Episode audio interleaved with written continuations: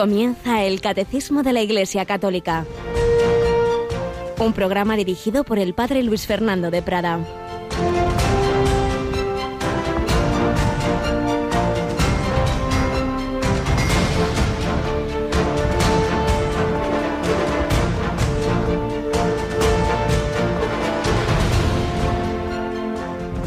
En aquel tiempo dijo Jesús, Yo soy el pan de vida. El que viene a mí no tendrá hambre, y el que cree en mí no tendrá sed jamás. Alabado sean Jesús, María y José, muy, muy buenos días, queridísima familia de Radio María, en este miércoles 8 de mayo, en este mes de mayo, en este tiempo pascual, hoy, 8 de mayo, comienza una de las experiencias más bellas de Radio María todos los años, en este tiempo mariano, en este tiempo pascual, en este tiempo en que miramos a Pentecostés, os pedimos ahora que os unáis con nosotros en una oración, porque hoy comienza la maratón, esa carrera de amor, esa carrera de oración, esa carrera de generosidad con nuestros hermanos más necesitados. Me acompaña aquí Yolanda Gómez. Buenos días, Yoli. Muy buenos días, Padre. Bueno, pues a las 11 de la mañana, antes lo has dicho, comienza el primer programa especial de la maratón. Desde hoy hasta el lunes 13 de mayo, la Virgen de Fátima, vamos a hacer esta gran carrera, ¿verdad? Así es. Y bueno, van a ser unos días preciosos donde vamos a conocer nuevos proyectos de Radio María en todo el mundo, que para aquellos que no lo sepan, estamos, si no me equivoco, padre, en 74, 75 países. Y, y bueno, pues el proyecto de Radio María es llevar esta esperanza a muchas más personas, no solo aquí en España, sino también fuera del mundo. Y eso es lo que vamos a contar, esos proyectos y esa eh, parte de Radio María que es misionera también. Misionera, así es. Ahora tendremos nuestro habitual programa del catecismo, pero hoy lo queremos empezar pues con este momento de, oración y comentándos que luego ya os lo explicaremos, como decimos, a partir de las 11 de la mañana, pero que ya lo tengáis en la mente y en el corazón y en la oración.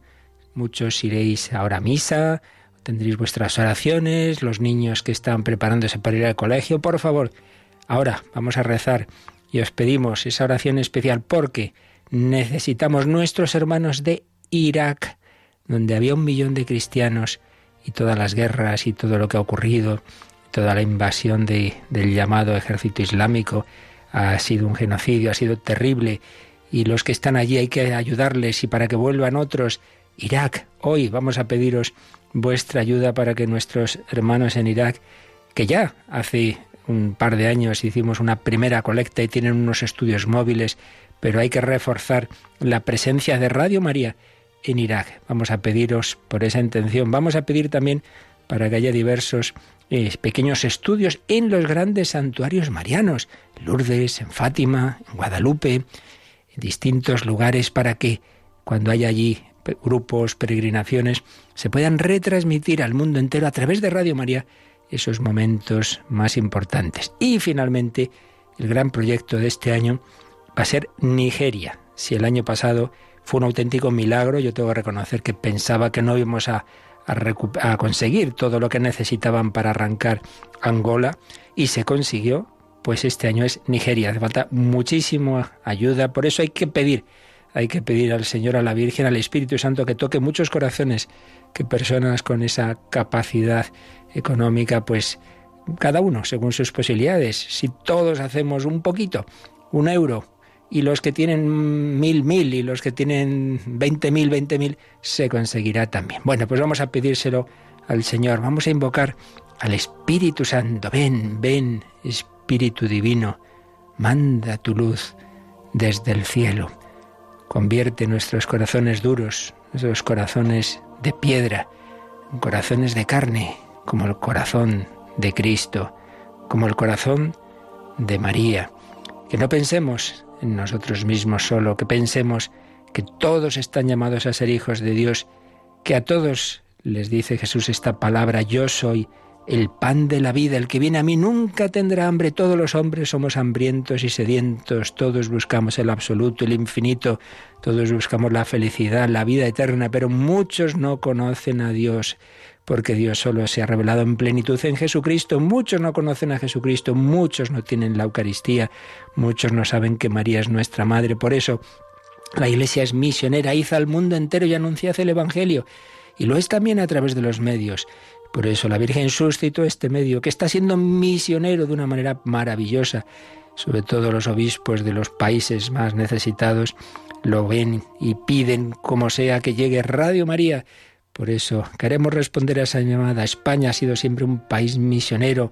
Grandes colectas del Domum, muchísimos misioneros en el mundo entero. Tú puedes ser misionero estos días con tu oración, con tu sacrificio, con tu donativo, para que Radio María lleve la buena noticia en Irak, lleve la buena noticia a los santuarios marianos del mundo, lleve la buena noticia en Nigeria, en todos esos proyectos que os iremos presentando desde hoy hasta el 13 de mayo.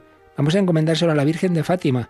Vamos a pedirle a ella ese milagro, esa ayuda, esa generosidad de todos y de cada uno, desde el más pobrecito. Ayer nos visitaba un mendigo, un mendigo, que con frecuencia nos ha escrito desde una esquinita donde pide en Madrid, cuando oía nuestras campañas y ayer quiso venir a vernos y darnos las gracias y llevarse una radiolina y le dar gracias las dimos nosotros a él. Qué bonito. Y nos decía, llevo muchísimos días, mm, dos años o más, me decía, en que Gracias a la radio dejé la bebida y cómo me está ayudando y animando. Pues desde ese mendigo con una vida difícil que pedía oraciones porque le van a operar de la vista, yo os lo digo también, se llama Ángel, pues desde él hasta la persona con más medios económicos pedimos al Espíritu Santo que a todos les toque el corazón. Ven, ven Espíritu Divino. Vamos a, rezar al Padre Celestial yo pues haré la primera parte del Padre Nuestro, Yolanda responderá a la segunda y todos vosotros uniros por favor y lo mismo con el Ave María.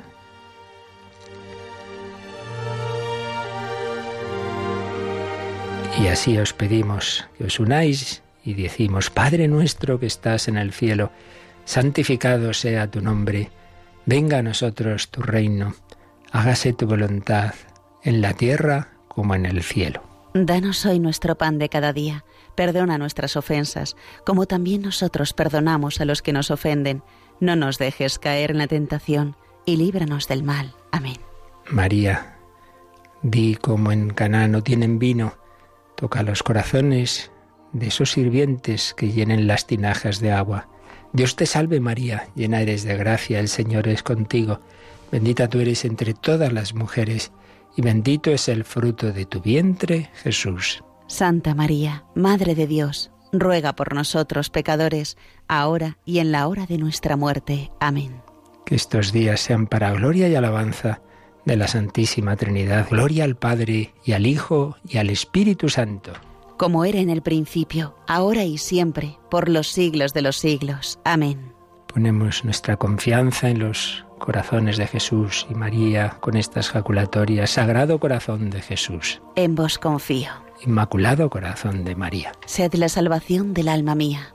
Pedimos la intercesión de San José, de los santos ángeles, custodios, de San Gabriel, el que trajo la buena noticia, de San Rafael, que condujo a Tobías, de San Miguel Arcángel, que derrota al demonio. Santos ángeles de Dios, rogad por nosotros interceded por nosotros.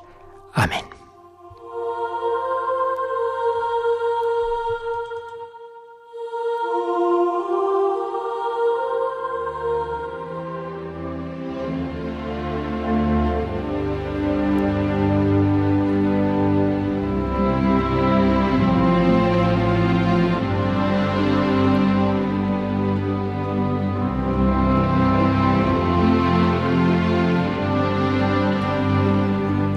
Como estamos haciendo en estos programas, en que estamos exponiendo la vida consagrada dentro de lo que son los estados de vida, las diversas vocaciones en la vida de la Iglesia, la primera o la segunda seccioncita de nuestro programa testimonial estamos recogiendo retazos de la vida de la Madre Teresa de Calcuta, recogidos por el padre Leo Masburg.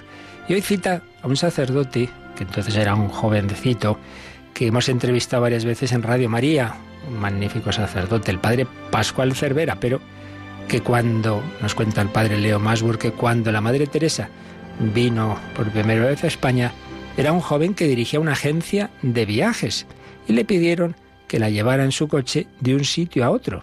Ella estaba buscando una casa para sus huérfanos del SIDA en España.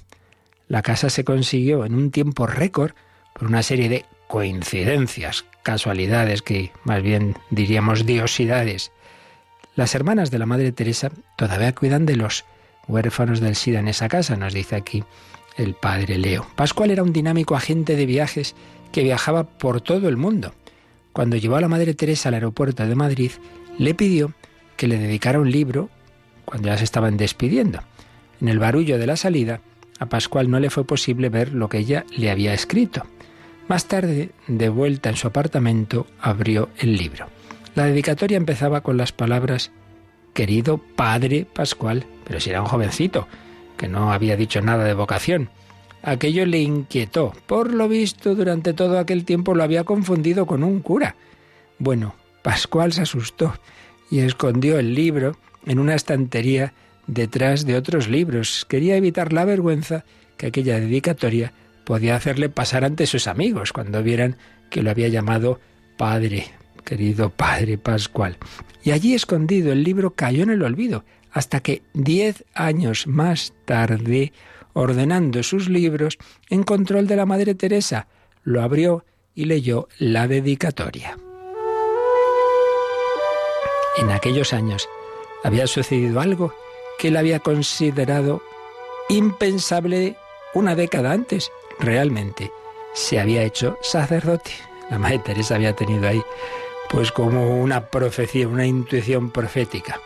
La Madre Teresa siempre fue muy consciente de la autoridad en la iglesia sacerdotal, episcopal, papal y de su importancia, también de su propia autoridad como superiora general.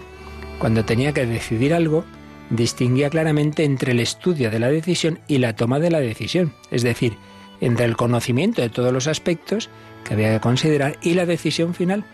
Antes de decidir consultaba a mucha gente, les pedía consejo, estudiaba el asunto con mucha atención, pero cuando consideraba que ya tenía todos los elementos de juicio, lo único que le quedaba era rezar. Y entonces decidía. Y a partir de ahí su decisión era firme como una roca. Entonces se convertía en la benevolente dictadora que decían algunos en broma.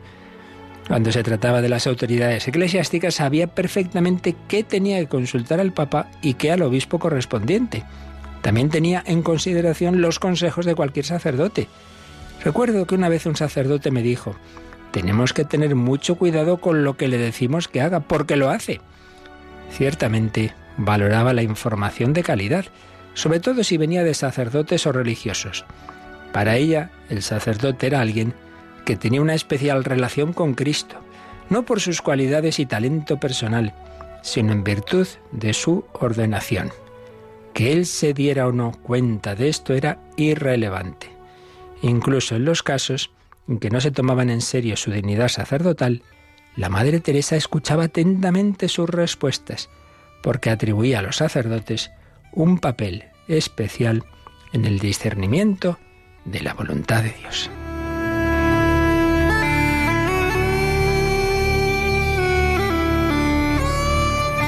Mujer de oración, como vimos otros días, mujer evidentemente de caridad, pero también mujer de fe en esa presencia de Cristo en la Iglesia, en la jerarquía de la Iglesia, pues le pedimos también que nos ayude a tener esa visión nosotros, que estamos llamados a seguir a Cristo en el mundo, en la Iglesia de hoy.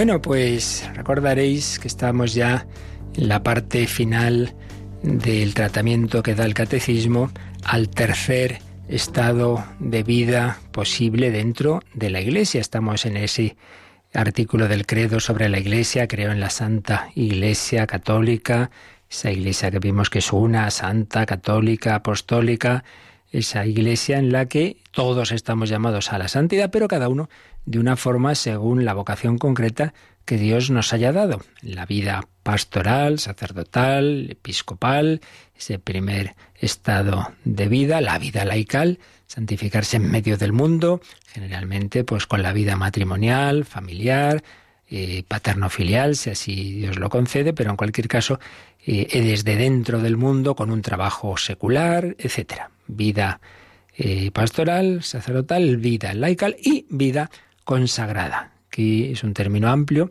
Eh, la parte principal de él es la vida religiosa como tal, los institutos religiosos y también eh, están dentro de vida consagrada los institutos seculares y las sociedades de vida apostólica. Tres formas, ya estuvimos viendo un poquito los matices de cada una y lo común a todos ellos es ese seguimiento de Jesucristo en el estilo de vida que él llevaba, eh, marcado fundamentalmente por la castidad consagrada, el celibato o virginidad, la pobreza y la obediencia, pero no simplemente a título privado, como cualquier cristiano puede vivir de una manera u otra los diversos consejos evangélicos, sino de una manera pública, de una manera regulada por la Iglesia y luego ya, si es instituto religioso, pues normalmente en una vida eh, común, una vida comunitaria, eh, que puede ser contemplativa, que puede ser activa, etc. Bien, todo esto es lo que hemos ido viendo los días anteriores y un último párrafo del catecismo se titula Consagración y misión, anunciar al rey que viene.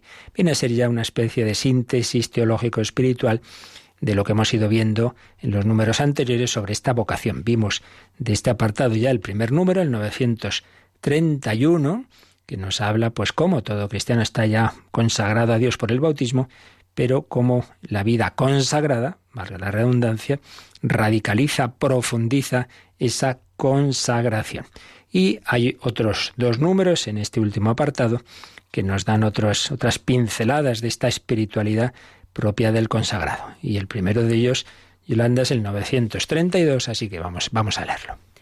En la Iglesia, que es como el sacramento, es decir, el signo y el instrumento de la vida de Dios, la vida consagrada aparece como un signo particular del misterio de la redención. Seguir e imitar a Cristo desde más cerca, Manifestar más claramente su anonadamiento es encontrarse más profundamente presente en el corazón de Cristo con sus contemporáneos. Porque los que siguen este camino más estrecho estimulan con su ejemplo a sus hermanos, les dan este testimonio admirable de que sin el espíritu de las bienaventuranzas no se puede transformar este mundo y ofrecerlo a Dios.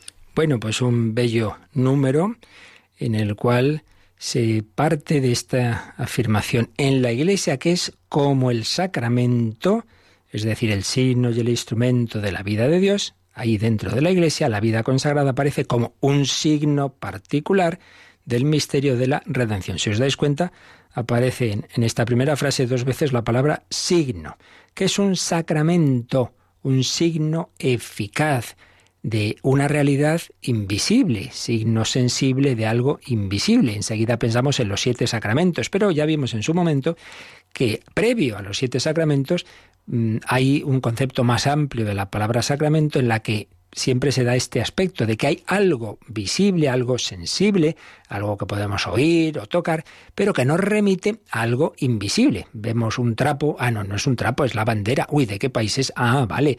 Entonces, esto no es un mero trapo, no, no, no, no. Esto está simbolizando pues una realidad de muchos siglos, una comunidad, todas unas generaciones, personas que han luchado, que han trabajado, que han sufrido, que han dado la vida, que han defendido nuestra libertad. Bueno, esto ya son palabras mayores. Entonces lo que vemos simplemente como una tela resulta que es signo de algo más grande. Bueno, pues muchísimo más cuando hablamos en el nivel sobrenatural. Yo pues estoy viendo pan, vino, aceite, agua. Oye, oye, que aquí detrás Aquí hay no gato encerrado, sino paloma encerrada, que está el Espíritu Santo. Bueno, pero el primer sacramento, en este sentido ya como más explícitamente cristiano, es la humanidad de Cristo. Oye, ¿quién está ahí? Uy, es un hombre, ¿quién será? Uy, si es Jesús de Nazaret. Bueno, pues tú ves a un hombre y eso es lo que ves. Pero en ese hombre está Dios. Quien me ha visto a mí, ha visto al Padre. Cristo es el protosacramento. Viendo esa humanidad, realmente estamos viendo a Dios, porque en esa humanidad, en ese rostro, en esas palabras humanas, está Dios. Por eso quien me ha visto a mí, ha visto al Padre. Y recibiendo a ese Jesús que se esconde bajo lo que parece simplemente pan, estoy recibiendo al Hijo Eterno de Dios, no es un mero recuerdo eh, de que Jesús hizo la última cena. Protosacramento, la humanidad de Jesucristo. Y la Iglesia. La Iglesia como tal es un sacramento primordial, porque es ese cuerpo místico de Cristo. Entonces yo veo a estas personas, que ellas son personas humanas como yo, pero mira, están rezando, donde están dos o tres reunidos en mi nombre, allí estoy yo en medio de ellos, están profundizando en el Evangelio, o veo al, obispo, veo al Papa, eh, explicándonos lo que nos ha enseñado Jesucristo. Bueno, pues a través de eso que veo hay algo que no veo. Hay una acción de Jesucristo, del Espíritu Santo. Tú eres Pedro, sobre esta piedra edificaré mi iglesia. Las puertas del abismo no podrán contra ella. Detrás de lo que veo está lo que no veo. Es un sentido amplio, pues, de sacramento. Pues bien, nos dice este número, que en la iglesia, que es ese sacramento, es decir, el signo y el instrumento de la vida de Dios. Bueno, aquí tocamos punto fundamental para nuestro mundo. ¿Cuánta gente dice, no, no, si yo creo en Dios, pero no en la iglesia, pero no en los curas? Ya me hizo, me hace gracia, me acuerdo de una homilía en donde un pueblo que yo estuve, un día que iban ahí todos los jóvenes después de la noche de Pascua, y, bueno, pues yo sabía que la mayoría, vamos, no pisaban la iglesia normalmente. Y empecé diciendo, bueno, muchos decís, yo creo en, Dios, pero no en los curas. Y dije, yo tampoco creo en los curas, no soy tan tonto de creer en mí mismo. Claro, ¿en qué sentido? Pues hombre, si no se trata de que creas en que esas personas somos especiales, no, si no es eso. Si el tema no está en si creo en, en los curas o no, el tema está en si crees en Jesucristo. Entonces, si tú crees que Dios se ha hecho carne en Jesucristo, o simplemente Dios está muy arriba, que se quede arriba muy tranquilito, sí, sí, yo creo en Él, pero hago lo que me da la gana. Claro, ese es el tema, que es muy cómodo. Tener una supuesta fe, pero luego que no afecta a tu vida. Vivir como si Dios no existiera, aunque creas en Él. En el fondo no hay diferencia entre el ateo y el que tiene esa imagen de Dios. El tema está en, oye, ¿para qué nos ha creado Dios? Pues no para ver eh, eh, él desde arriba, pues cómo corremos por aquí. No, hombre, no. Para comunicarse con nosotros, para establecer una relación, para invitarnos a su amistad. Sí, pero eso cómo se hace? Yo no sé comunicarme con Dios, no, yo no. Pero por eso Dios ha hecho hombre, ha bajado del cielo a la tierra. Nos llamo siervos, os llamo amigos. El tema está fundamentalmente ahí, si creo en Jesucristo. Ahora, si crees en Él, pues Jesús dice eh, tú eres Pedro, sobre esta piedra edificaré mi iglesia, donde estén dos otros reunidos, ahí estoy yo, tomad y comed, esto es mi cuerpo, el que come mi carne y bebe mi sangre habita en mí, yo en él. Entonces Jesucristo prolonga su presencia en la tierra a través de la iglesia. Ese es el tema. No es que tú te agarres al, al sacerdote como si fuera Dios o no, al Papa como si fuera un, ser caído del cielo. No, no, no, si no es eso. Si el tema es que a través de esos signos de esa humanidad, de esas personas, lo que a mí me importa es Jesucristo, sí, pero fíjate de Él y no te montes tu religión a tu aire. Bien, este es siempre el punto de partida. La iglesia es el signo y el instrumento de la vida de Dios. Yo quiero acercarme a Dios, pero Dios se me ha manifestado en Cristo y Cristo prolonga su presencia, su enseñanza a través de la iglesia. Bueno, por supuesto esto, que ya vimos, que ahora vamos a repasar con un número que aquí nos, nos sugiere el catecismo, supuesto eso, dentro de la Iglesia hay un signo especialmente fuerte, y es que nos encontramos personas que viven de una forma bastante rara, entre comillas, porque en este, sobre todo en este mundo nuestro, ¿no? En que los grandes valores son el placer, el poder, el poseer, pues ver personas que viven en castidad toda la vida, con ese compromiso de, de, de celibato, de, pues, pues claro, es chocante, ¿no? En este mundo tan erotizado, en este mundo del consumo, personas que viven en pobreza y que profesan esa pobreza. Este mundo que todo el mundo quiere hacer lo que le da la gana. Pues personas que viven en obediencia y, y que le dicen, mire, el mes que viene le mandamos a usted a tal país. Ah, pues hace muy poco me lo decía un religioso, creo que pronto me mandan a tal sitio de otro continente. Pues muy bien, para eso estamos. Pues no es lo habitual, ¿verdad? Por eso, dentro de la Iglesia, la vida consagrada aparece como un signo particular del misterio de la redención. el, pues, el, primer misionero ha sido el Hijo de Dios, el Padre el enviado del cielo a la tierra. Eso sí que es un buen salto, madre mía. Y a redimirnos viviendo una vida de pobreza, de humildad, de castidad, de sacrificio, de cruz. Ese es el, el gran misionero. Y luego el Padre y el Hijo nos envían a otro misionero, al Espíritu Santo. Pero en Jesucristo es pues en esa humanidad en la que nos ha manifestado el amor de Dios. Sacramento de la Iglesia y dentro del sacramento de la Iglesia el sacramento de la vida consagrada. Aquí el Catecismo nos dice que podemos repasar este concepto amplio de sacramento releyendo el número 775. Así que como queremos ser obedientes, Yolanda, leemos el 775. La Iglesia es en Cristo como un sacramento, signo e instrumento de la unión íntima con Dios y de la unidad de todo el género humano ser el sacramento de la unión íntima de los hombres con Dios es el primer fin de la Iglesia. Como la comunión de los hombres radica en la íntima unión con Dios, la Iglesia es también el sacramento de la unidad del género humano. Esta unidad ya está comenzada en ella porque reúne hombres de toda nación, raza, pueblo y lengua. Al mismo tiempo, la Iglesia es signo e instrumento de la plena realización de esta unidad que aún está por venir. Pues un número precioso, porque nos recuerda que la humanidad estamos llamados a la unidad.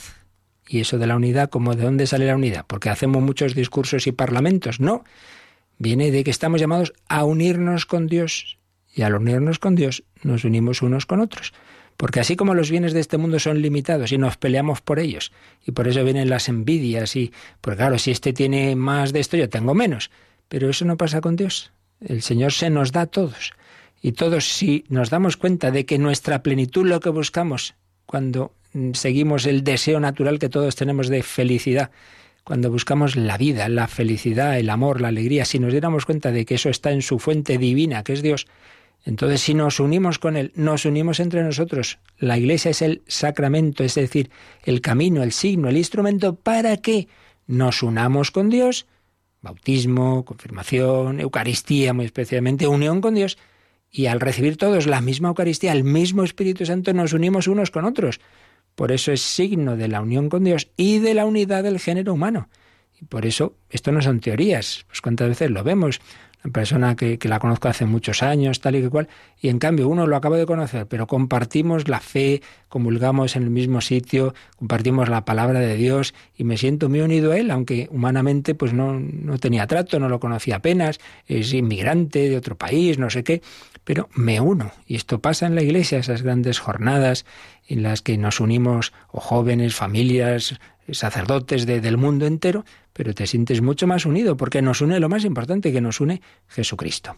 Signo de la unión con Dios, unidos con, con Dios en comunión con Él, nos unimos unos con otros. Por supuesto, dice este número 775 al final, que esto es un camino que llegará a una unidad plena, claro, pero eso ya será la etapa definitiva, la etapa escatológica, en la que en el cielo, unidos con Dios, contemplando al Señor, pues también quedaremos todos plenamente unidos unos con otros. Y la vida cristiana en realidad se, se puede sintetizar la moral cristiana en tener un corazón filial y fraternal. Bien, esto es lo primero que nos dice este número 932, que la vida consagrada es un signo particular del misterio de la redención dentro de ese sacramento, en el sentido amplio de la palabra, que es la Iglesia, en cuanto que a través de ella, de, de lo que vemos en la Iglesia, pues nos unimos con quien no vemos, con Dios y entre nosotros. Y luego, fijaos que usa diversos comparativos, todos los cuales nos están transmitiendo una idea, y es que la vida consagrada tiene una especial cercanía con Jesucristo. Fijaos lo que dice. Seguir e imitar a Cristo desde más cerca. Todos los cristianos estamos llamados al seguimiento e imitación de Cristo. Esto ya lo explicamos en su momento y con mucho detalle en otro programa, en Vida en Cristo, lo expliqué en varios programas. Seguir e imitar a Cristo desde más cerca. Manifestar más claramente su anonadamiento.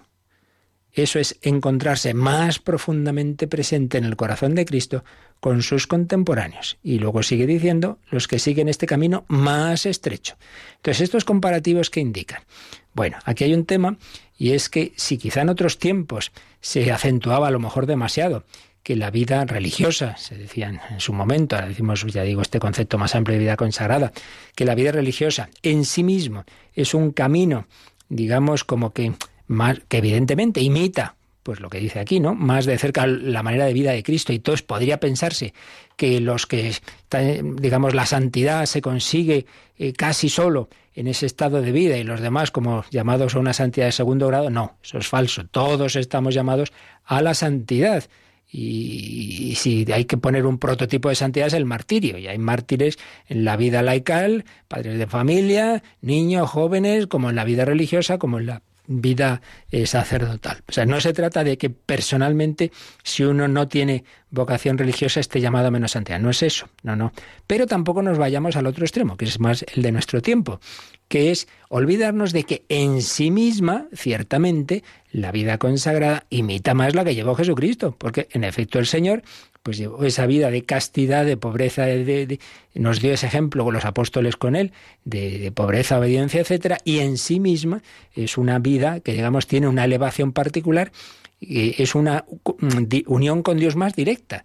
Eh, en el matrimonio es a través del esposo, en la vida consagrada es directamente Cristo es el esposo, lo cual no quita, repito, que cada uno tiene que santificarse donde Dios le ha llamado. Para cada uno su vocación es la, que Dios le ha dado es la buena y, él está llamado a la santidad como el otro, no faltaría más, pero en sí mismo tiene una especial elevación esta vida. Por eso el catecismo lo dice con estos comparativos. Es seguir desde más cerca, es manifestar más claramente, es estar más profundamente presente en el corazón de Cristo con sus contemporáneos, porque el llevar esta vida no separa al consagrado de los hombres, al revés, cuanto más cerca estemos de Dios, tengámoslo muy claro, estamos más cerca de los hombres. A ahí nos armamos líos y pensamos lo contrario, no hombre, no. Si tú te unes a Dios, no te preocupes, que Dios no te va a separar. Según la vocación que tengas, a lo mejor te separa físicamente, a lo mejor te llamas eh, trapense o cartujo, y en ese sentido pues vas a tener poco trato con los demás, sí, pero el, el, cartujo, el trapense está ofreciendo su vida por los hermanos, no simplemente para estar ahí tranquilito, no, no, en absoluto.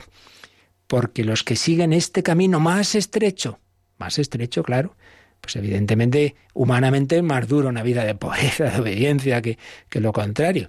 Los que siguen este camino más estrecho estimulan con su ejemplo a sus hermanos, les dan este testimonio admirable de que sin el espíritu de las bienaventuranzas no se puede transformar este mundo y ofrecerlo a Dios. Una cita del Vaticano II en la Lumen Gentium 31. Así pues, este número 932 nos ha recordado, por un lado, que eh, la Iglesia es ese instrumento, ese sacramento de la unión con Dios, que dentro de ese sacramento hay un sacramento que es la vida consagrada, en la que vemos con nuestros ojos personas que llevan un tipo de vida chocante para los ojos humanos y que ese tipo de vida tiene una especial cercanía, obviamente, con el tipo de vida que llevó el Señor y que eso, es algo muy, muy grande teniendo muy claro también que todos nuestro camino de santidad es donde Dios nos haya puesto. Bueno, pues vamos a recordar, ya lo hemos dicho en otras ocasiones, esta canción que quien entonces era un seminarista, Gonzalo Mazarrasa y sacerdote, compuso cuando se enteró,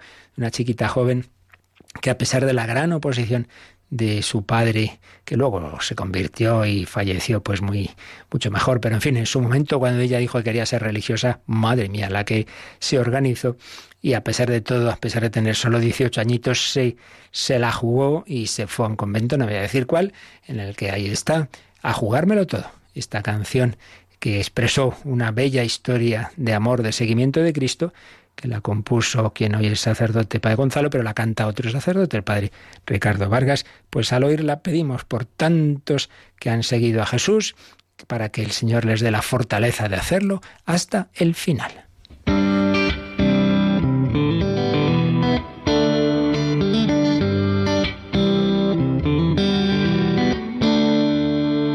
Cuando siento el silencio de mi vida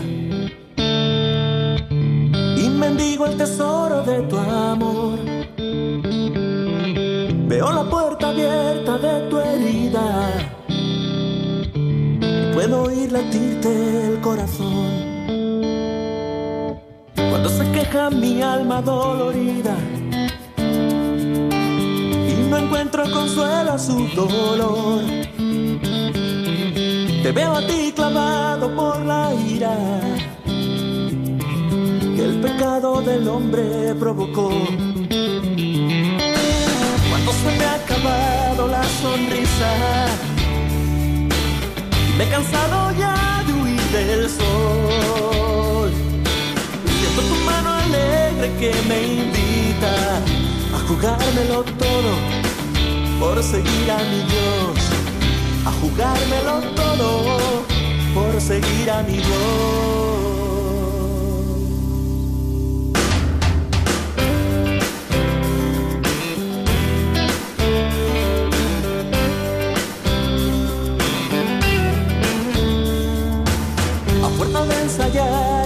Se me ha escapado el tiempo del reloj. Solo me acuerdo ya de la alegría que sentiremos juntos, solos mi Dios y yo. Atrás quedaron ya todos los días de luchas que encendieron mi valor Atrás quedó amarga compañía de mis versos cansados de cantarle al amor. Si antes solo apenas conocía que me amas a pesar de lo que soy. Ahora que ti me entrego volvería a jugármelo todo por seguirte mi Dios jugármelo todo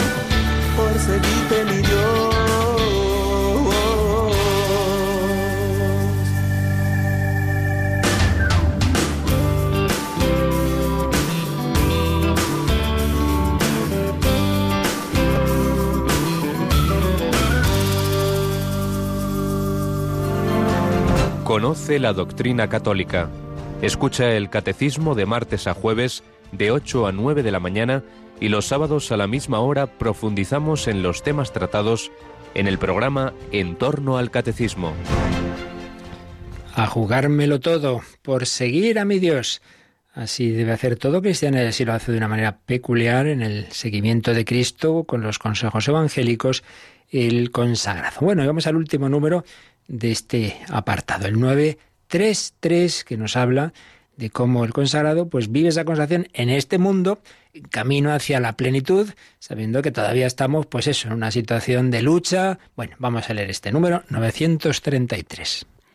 Sea público este testimonio, como en el estado religioso, o más discreto, o incluso secreto. La venida de Cristo es siempre para todos los consagrados el origen y la meta de su vida. Y esto lo, lo concreta o lo desarrolla con un párrafo que cita el Catecismo del Vaticano II en la Lumen Gentium 44. El pueblo de Dios, en efecto, no tiene aquí una ciudad permanente, sino que busca la futura. Por eso, el Estado religioso manifiesta también mucho mejor a todos los creyentes los bienes del cielo, ya presentes en este mundo. También da testimonio de la vida nueva y eterna adquirida por la redención de Cristo, y anuncia ya la resurrección futura y la gloria del reino de los cielos. Así pues, este último número, luego ya vienen los de resumen, pero último número de doctrina sobre la vida consagrada nos da esta pincelada muy importante, que es la dimensión escatológica, de la que ya hablaremos más adelante, la dimensión escatológica, las últimas realidades, el más allá, el final de la historia, el más allá de la muerte, la dimensión escatológica de la vida cristiana y de la Iglesia en definitiva. Y eso, que es para todo cristiano, indudablemente tiene una, una especial presencia en la vida consagrada. ¿Por qué? Bueno, pues porque la vida consagrada, en, hasta cierto punto, se vive en esta tierra, por supuesto, y con las cosas de este mundo, pero prescindiendo mucho más que en los demás de, de realidades terrenas, como de hecho no estarán en el cielo. En el cielo no hay matrimonio, queda el amor que hay el amor sobrenatural que ha habido entre los esposos, etcétera, eso sí, pero matrimonio como tal no hay. En el cielo no hay necesidad de, bienes materiales, no hay que comer, etcétera, etcétera. Pues bien, eso que, como decía alguno, ¿no? En el cielo todos seremos como monjes. Bueno, pues eso, eh, ese estado definitivo se vive ya de una manera siempre limitada en esta vida, pero vaya, de una manera real en la vida consagrada. Por eso una dimensión clara y fuerte de la vida consagrada es esta dimensión escatológica, ese anunciar a todos, ese recordar a todos los hombres que, oye, que estamos llamados a vivir mm, en lo esencial y en lo que va a quedar para siempre. Y que también el seglar, que evidentemente él sí necesita pues más pues esos bienes materiales, etcétera, pero nunca se puede poner en ellos un apoyo como si ahí se jugara uno la vida. Por eso, aunque mm, lo que es la pobreza como tal, eh, material, pues no, no tenga esa llamada a la pobreza material un seglar, pero a la pobreza espiritual todo, es decir, a, a, no poner en ello el fundamento de nuestra vida y a estar dispuesto pues, pues a, que uno pues se arruine y, o, o tenga una situación en la que eh, tenía antes más y ahora menos, o incluso pues situaciones especialmente difíciles, que el Señor en su providencia pues a todos nos puede dar pues precisamente para que seamos santos y no hagamos dioses de las cosas de este mundo. Bien, dimensión escatológica. Este número 933 también nos dice al principio que ese testimonio de este tipo de vida puede ser como más público, algo más obvio o más discreto. En efecto, recordemos, dice, sea público este testimonio como en el estado religioso. Claro, estado religioso, propiamente esas comunidades, esos conventos, esos monasterios, pues ahí están. Eso es algo como que lo vemos con los ojos. Pero también existen consagrados que viven esa consagración, como los institutos seculares, especialmente a una persona que tiene ese, eh, por ejemplo, el, orden de vírgenes consagradas, consagradas por el Señor a través de la Iglesia, a través del obispo, es algo que no es que sea secreto, pero una persona que no lo supiera, pues no sabe que esta es una persona consagrada. Entonces, sea público este testimonio como en el estado religioso, o más discreto, o incluso secreto en algunos casos, sea de una manera o de otra, la venida de Cristo es siempre para todos los consagrados el origen y la meta de su vida. Siempre mirando a Jesucristo, siempre sabiendo que, que, el Señor va a venir a nuestra vida personalmente en la muerte y comunitariamente en la parusía, al final de la historia. Y entonces el consagrado está llamado a vivir de una manera especialmente fuerte y significativa lo que en realidad todo cristiano, a saber que no tenemos aquí ciudad permanente, sino que, como nos dice este párrafo que cita el Catecismo del Vaticano II, el, pueblo de Dios está en busca de la, de la ciudad futura, como el pueblo de Israel no tenía ningún interés en quedarse en el desierto, quería llegar a la tierra prometida. O ese ejemplo que hemos puesto a veces, esta vida es como, como un aeropuerto. En un aeropuerto uno no, no va a quedarse ahí. Va a estar pues el tiempo necesario para coger un avión, pero no para quedarse para siempre. Y hay quien quisiera quedarse aquí para siempre. Pues no, no. Esta vida es un aeropuerto para coger el avión y, y unirte con Dios. Por eso el Estado religioso manifiesta también mucho mejor a todos los creyentes, dice el concilio, y cita el catecismo, los bienes del cielo, ya presentes en este mundo y da testimonio de la vida nueva y eterna adquirida por la redención de Cristo. Es posible vivir así, es posible vivir en castidad. Oh, no, no puede ser. Pues sí, ahí está. Hombre, que haya personas que han caído y no puede anular la inmensa mayoría de religiosos, sacerdotes, consagrados fieles a Cristo. Es posible vivir en austeridad y pobreza. Es posible. Es posible vivir con paz y alegría y a la vez en obediencia testimonio de la vida nueva y eterna adquirida por la redención de Cristo y anuncia la resurrección futura. Así estaremos todos, y la gloria del reino de los cielos. Por tanto, dimensión escatológica de la vida consagrada, dimensión escatológica del pueblo de Dios peregrino hacia el cielo. No podemos quedarnos en el aeropuerto, hay que coger el avión. Y esa dimensión escatológica y saber que estamos en peregrinación y que estamos en medio de, de, este mundo con sus luchas, el catecismo nos recuerda un número que ya vimos y que podemos releer para terminar, el 672, 672. Vamos a ver qué nos decía este número. Cristo afirmó antes de su ascensión que aún no era la hora del establecimiento glorioso del reino mesiánico esperado por Israel, que según los profetas debía traer a todos los hombres el orden definitivo de la justicia, del amor y de la paz. El tiempo presente, según el Señor, es el tiempo del Espíritu y del testimonio, pero es también un tiempo marcado todavía por la tribulación y la prueba del mal que afecta también a la Iglesia e inaugura los combates de los últimos días. Es un tiempo de espera y de vigilia. Bueno, pues sí, estamos en camino, miramos a esa plenitud, pero en este mundo. En este mundo, pues, pues ya lo vemos, con sus persecuciones, que le cuenten a tantos hermanos nuestros cristianos que se juegan la vida cada vez que van a misas, si es que pueden ir, o que están en la cárcel, tantas situaciones difíciles, o en otros lugares sin, sin que sea esa persecución sangrienta, pero ese otro tipo de persecución cultural, ese quedar aislado, ese reírse de ti. Bueno, estamos en, un tiempo de lucha, de testimonio, de prueba. Esto afecta a la Iglesia y también afecta eh, en cuanto que que el demonio tienta por dentro, pues ya, ya nada nuevo bajo el sol, que yo sepa, el primer grupo cristiano que eran los apóstoles, con el mejor formador posible en este, mundo y en el otro, que es el Hijo de Dios Jesucristo, y estuvo Judas, pues sí, ya sabemos, por eso es tan ridículo que uno abandone la fe en la iglesia porque el escándalo de tal cura, pues hijo, que todavía no te habías enterado que entre los doce ya, ya esto ya pasó y que Pedro, el primer papa, pues negó al Señor. Pero si es que son instrumentos humanos limitados, pero a mí lo que me importa es que a través de, de esos instrumentos que el Señor mismo ha establecido, pues yo quiero seguir a Jesucristo. Pero es así, estamos en el mundo, estamos en lucha, hay dificultades, hay pruebas, es un tiempo de espera y de vigilia. Cada uno dará cuenta a Dios de sí mismo, no lo olvidemos. Cada uno ha recibido unos talentos positivos y negativos. Positivos, una serie de cualidades negativas, es decir, también son talentos las cruces, los problemas. La cuestión está en qué haces con ello.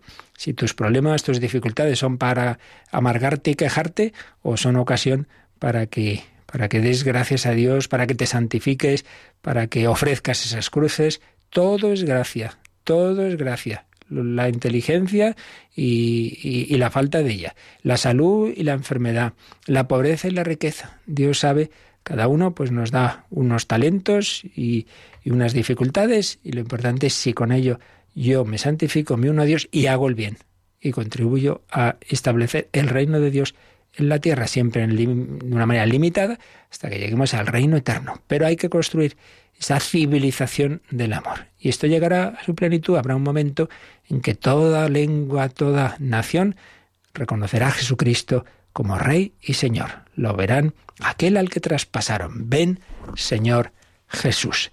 Pues lo dejamos aquí y el próximo día ya comenzaremos los números de resumen de todo este gran apartado en el que hemos ido viendo pues las diversas vocaciones eh, en la Iglesia, la vida eh, pastoral de los llamados al sacerdocio, en los diversos grados del mismo, diaconados, presbiterado, episcopado, la, vida laical, eh, de, esa santificación en medio del mundo y a través de las circunstancias de, del mundo y la vida consagrada. Lo dejamos aquí y como siempre, pues un momento de oración. El Señor nos llama a todos, especialmente al consagrado, a ser profetas, como es la canción que vamos a oír de, de Monseñor Frisina. Tenéis cualquier duda, consulta o testimonios de lo que la vida consagrada ha hecho en vosotros, pues lo podemos hacer ahora como nos van a recordar también.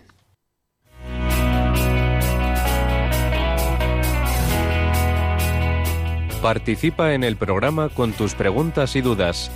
Llama al 91005 9419 91005-9419. También puedes escribir un mail a catecismo arroba radiomaria.es. Catecismo arroba radiomaria.es.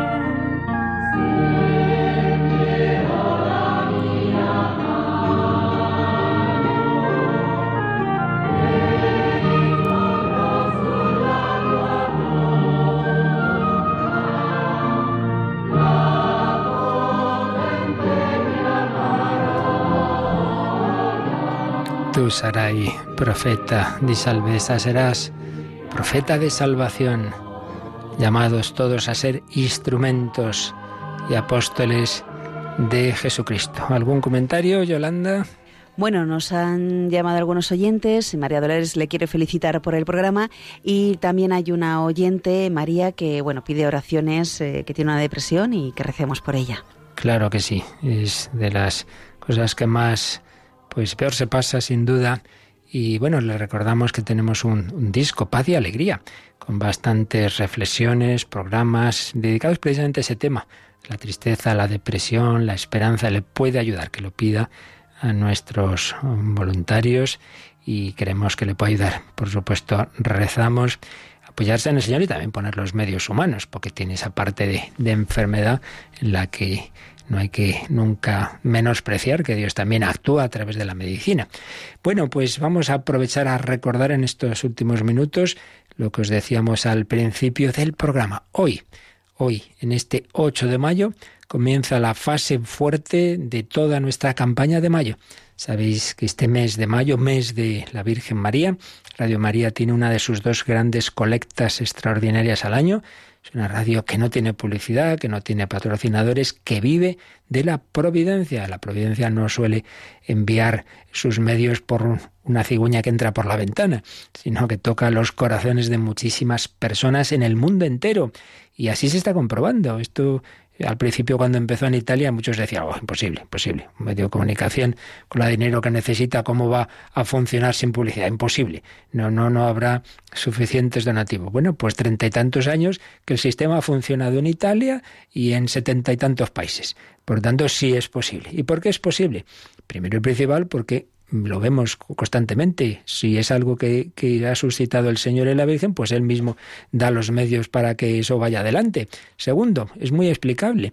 Cuando las personas van viendo el bien que les hace, dicen, hombre, si esto me hace bien a mí y hace bien a otros, yo quiero que siga haciendo bien, pues hombre, tengo que mantenerlo. Pues es como, pues como la iglesia en sí misma. Si, si, si es mi iglesia y yo, veo que esto es necesario, pues, pues tenemos que mantenerla. Por eso, si empieza una radio en un país, y al principio, claro, la gente no la conoce, al principio tenemos que ayudarle desde fuera, como nos ayudaron en España.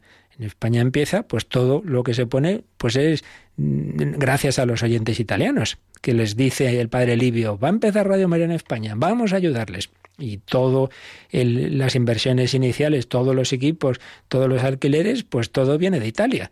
Claro, al cabo ya de un tiempo se va oyendo la radio, las personas van viendo el bien que hace y ya empiezan a colaborar, empiezan y llega un momento en que se autofinancia y llega otro momento en la que podemos ayudar a otros países como nos ayudaron a nosotros.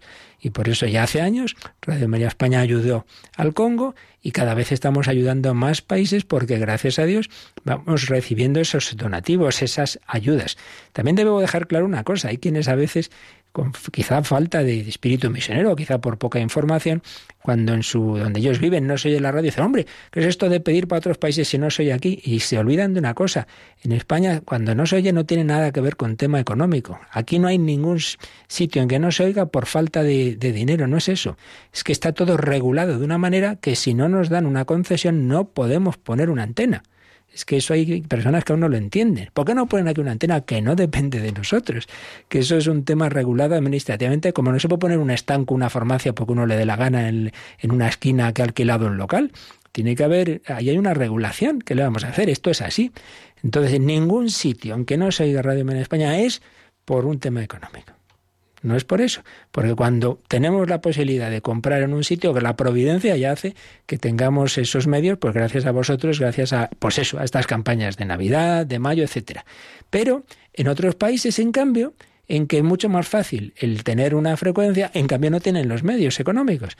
Por eso les ayudamos, por eso hacemos estas colectas extraordinarias. Pues bien, hemos hecho los últimos años unos grandes esfuerzos y, estamos encantados de que Radio María está arrancando en Nazaret, de que Radio María ha arrancado hace unos meses en Angola, de que eh, en Camerún tienen una capilla que financiamos en la maratón del año pasado. Bueno, pues hoy empieza la maratón de este año con una petición especial en este primer día. Os vamos a proponer el proyecto de, de un país en el que ya hicimos un primer envío, que es Irak, ni más ni menos donde tanto han sufrido y sufren los cristianos, que, que había más de un millón de cristianos antes de, del, inicio de la guerra del Golfo, eh, a la que tanto se opuso San Juan Pablo II.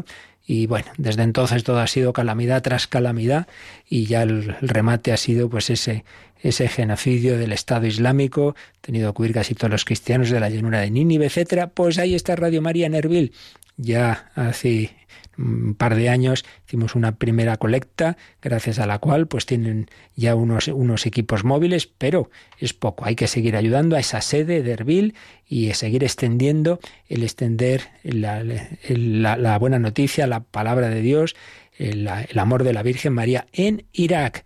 Es el primer proyecto que hoy os vamos a proponer. A las 11 de la mañana lo explicaremos todo, pero ya desde ahora, desde las 9, pues habrá alguien al teléfono para quien quiera hacer ese primer donativo a la, a la maratón de este año. Es una gran carrera que va a terminar el Día de la Virgen de Fátima, el 13 de mayo.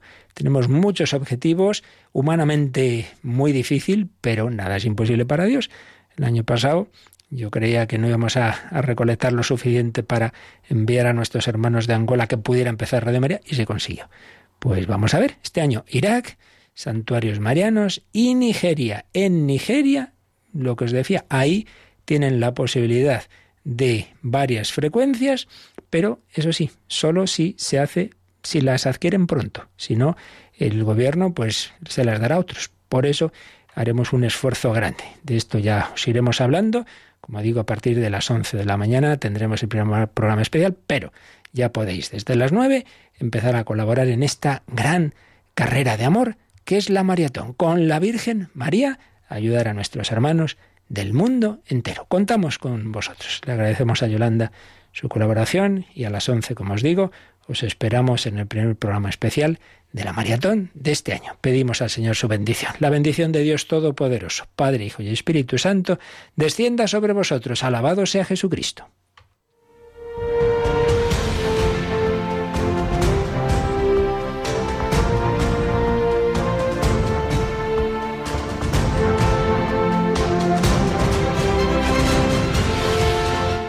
Han escuchado en Radio María el Catecismo de la Iglesia Católica un programa dirigido por el Padre Luis Fernando de Prada.